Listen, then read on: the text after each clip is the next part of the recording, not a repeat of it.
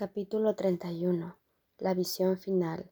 Primero, la simplicidad de la salvación. Qué simple es la salvación. Tan solo afirma que lo que nunca fue verdad no es verdad ahora ni lo será nunca. Lo imposible no ha ocurrido ni puede tener efectos. Eso es todo. ¿Podría ser esto difícil de aprender para aquel que quiere que sea verdad? Lo único que puede hacer que una lección tan fácil resulte difícil es no estar dispuesto a aprenderla. ¿Cuán difícil puede ser reconocer que lo falso no puede ser verdad y que lo que es verdad no puede ser falso? Ya no puedes decir que no percibes ninguna diferencia entre lo falso y lo verdadero. Se te ha dicho exactamente cómo distinguir lo uno de lo otro y lo que tienes que hacer si te confundes. ¿Por qué entonces te empeñas en no aprender cosas tan sencillas como estas?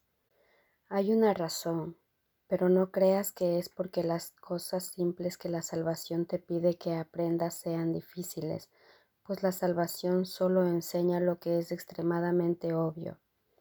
La salvación simplemente procede de una aparente lección a la siguiente, mediante pasos muy sencillos que te llevan dulcemente de una a otra sin ningún esfuerzo. Esto no puede crear confusión y sin embargo estás confundido, pues de alguna manera crees que es más fácil aprender y entender lo que es totalmente confuso. Lo que te has enseñado a ti mismo constituye una hazaña de aprendizaje tan gigantesca que es ciertamente increíble, pero lo lograste porque ese era tu deseo y no te detuviste a considerar si iba a ser difícil de aprender o tan complejo que no se pudiese entender.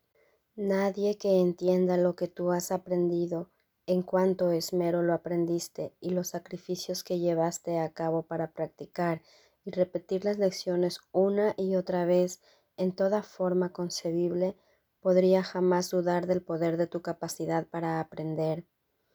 No hay un poder más grande en todo el mundo, el mundo se construyó mediante él y aún ahora no depende de nada más. Las lecciones que te enseñaste a ti mismo las aprendiste con tanto esmero y se encuentran tan arraigadas en ti que se alzan como pesadas cortinas para nublar lo simple y lo obvio. No digas que no puedes aprender, pues tu capacidad para aprender es tan grande que te ha enseñado cosas tan difíciles como que tu voluntad no es tu voluntad que tus pensamientos no te pertenecen e incluso que no eres quien eres. ¿Quién podría afirmar que lecciones como estas son fáciles de aprender? Sin embargo, tú has aprendido eso y más. Por muy difícil que haya sido, has seguido dando cada paso sin quejarte hasta construir un mundo de tu agrado. Y cada una de las lecciones que configuran al mundo procede del primer logro de tu aprendizaje el cual fue de tal enormidad que ante su magnitud la voz del Espíritu Santo parece débil e inaudible. El mundo comenzó con una extraña lección, lo suficientemente poderosa como para dejar a Dios relegado al olvido y a su Hijo convertido en un extraño ante sus propios ojos, exiliado del hogar donde Dios mismo lo había ubicado. Tú que te has enseñado a ti mismo que el Hijo de Dios es culpable, no digas que no puedes aprender las sencillas lecciones que la salvación te enseña. Aprender es una capacidad que tú inventaste y te otorgaste a ti mismo. No fue concebida para hacer la voluntad de Dios, sino para apoyar el deseo de que fuese posible oponerse a ella y para que una voluntad ajena fuese incluso más real. Y esto es lo que este aprendizaje ha intentado demostrar, y tú has aprendido lo que fue su propósito enseñar.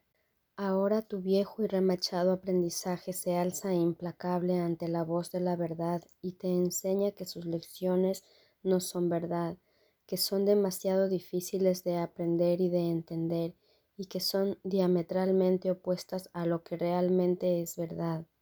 No obstante, las aprenderás, pues ese es el único propósito de tu capacidad para aprender que el Espíritu Santo ve en todo el mundo. Sus sencillas lecciones de perdón son mucho más poderosas que las tuyas, pues te llaman desde Dios y desde tu ser. ¿Es acaso esta vocecilla tan débil y queda que no pueda alzarse por encima del insensato ruido de sonidos que no tienen sentido? La voluntad de Dios no fue que su Hijo se olvidara de él, y el poder de su voluntad reside en la voz que habla por él. ¿Qué lección vas a aprender? ¿Qué desenlace es inevitable? ¿Es tan seguro como Dios y está más allá de cualquier duda e incertidumbre?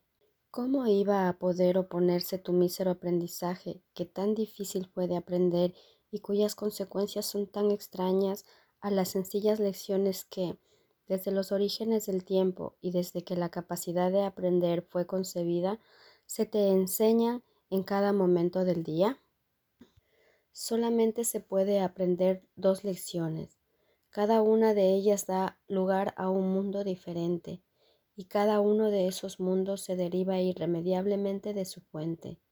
El mundo que ves es el resultado inevitable de la lección que enseña que el Hijo de Dios es culpable. Es un mundo de terror y de desesperación. En él no hay la más mínima esperanza de hallar felicidad. Ningún plan que puedas idear para tu seguridad tendrá jamás éxito. No puedes buscar dicha en él y esperar encontrarla mas este no es el único resultado que se puede derivar de lo que has aprendido. Por mucho que te hayas esforzado por aprender la tarea que elegiste, la lección que refleja el amor de Dios es todavía más fuerte, y aprenderás que el Hijo de Dios es inocente y verás otro mundo. En el mundo que resulta de la lección que afirma que el Hijo de Dios es inocente no hay miedo, la esperanza lo ilumina todo y una gran afabilidad refulge por todas partes. No hay nada en él que no te invite amorosamente a ser su amigo y a que le permitas unirse a ti.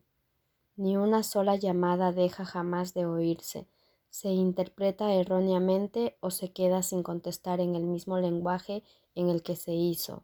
Y entenderás que esta es la llamada que todos los seres y todas las cosas en el mundo siempre habían hecho, pero que tú no habías percibido como tal.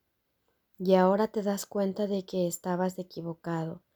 Te habías dejado engañar por las formas que ocultaban la llamada, por lo tanto no la podías oír, y así perdiste un amigo que siempre quiso ser parte de ti. La eterna y queda llamada de cada aspecto de la creación de Dios a la totalidad se oye por todo el mundo a la que esta otra lección da lugar. No hay ninguna cosa viviente que no comparta la voluntad universal de que goce de plenitud y de que tú no seas sordo a su llamada. Sin tu respuesta esta llamada se deja morir de la misma manera en que se la salva de la muerte cuando tú oyes en ella la llamada ancestral a la vida y comprendes que es tu propia llamada. El Cristo en ti recuerda a Dios con la misma certeza con la que Él conoce su amor, pero Dios solo puede ser amor si su Hijo es inocente, pues ciertamente sería miedo si aquel a quien Él creó inocente pudiera ser esclavo de la culpabilidad. El Hijo perfecto de Dios recuerda su creación, pero en su culpabilidad se ha olvidado de lo que realmente es el temor a Dios es el resultado ineludible de la lección que afirma que su Hijo es culpable, de la misma manera en que el amor de Dios no puede sino recordarse cuando el Hijo reconoce su inocencia, pues el odio no puede sino engendrar temor y considerar a su Padre igual que a sí mismo. Cuán equivocado estás tú que no oyes la llamada cuyo eco resuena más allá de cada aparente invocación a la muerte, la llamada cuyo canto se oye tras cada ataque asesino, suplicando que el amor restaure el mundo moribundo. No comprendes quién es el que te llama tras cada manifestación de odio, tras cada incitación a la pugna, pero lo reconocerás cuando le contestes en el mismo lenguaje en que Él te llama. Él aparecerá cuando le hayas contestado y por Él sabrás que Dios es amor. ¿Qué es la tentación sino el deseo de tomar una decisión errónea con respecto a lo que quieres aprender y obtener un resultado que no deseas? El reconocimiento de que ese es un estado mental indeseable se convierte en el medio por el que se vuelve a examinar la elección, viéndose entonces que hay otro resultado más deseable. Te engañas a ti mismo si crees que lo que quieres son desastres, desunión y dolor. No prestes oídos a esa llamada. Escucha más bien la llamada subyacente que te exhorta a que seas feliz y a que estés en paz, y el mundo entero te brindará paz y felicidad, pues a lo que oigas es a lo que responderás. Y, oh maravilla, tu respuesta será la prueba de lo que has aprendido y su resultado el mundo que contemplarás. Permanezcamos muy quedos por un instante y olvidémonos de todas las cosas que jamás hayamos aprendido, de todos los pensamientos que hayamos abrigado y de todas las ideas preconcebidas que tengamos acerca de lo que las cosas significan y de cuál es su propósito. Olvidémonos de nuestras propias ideas acerca del propósito del mundo, pues no lo sabemos Dejemos que toda imagen que tengamos acerca de cualquier persona se desprenda de nuestras mentes y desaparezca. No abrigues ningún juicio ni seas consciente de ningún pensamiento, bueno o malo, que jamás haya cruzado tu mente con respecto a nadie. Ahora no lo conoces, pero eres libre de conocerlo y de conocerlo bajo una nueva luz. Ahora Él renace para ti y tú para Él, sin el pasado que lo condenó a morir y a ti junto con él. Ahora Él es tan libre para vivir como lo eres tú porque una vieja lección que se había aprendido ha desaparecido, dejando un sitio donde la verdad puede renacer.